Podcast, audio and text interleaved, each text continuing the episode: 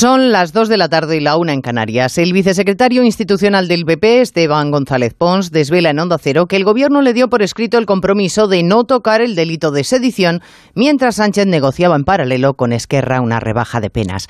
El partido refugio de sediciosos sigue siendo esencial para Sánchez, ya sea para mantenerle en el poder o para que Sánchez le utilice como ariete, ariete revienta negociaciones. Uso a conveniencia.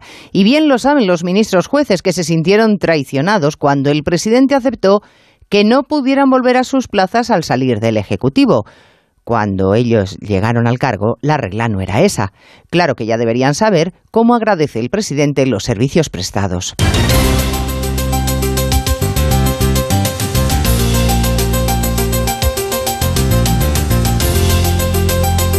En Onda Cero, Noticias Mediodía, con Elena Gijón.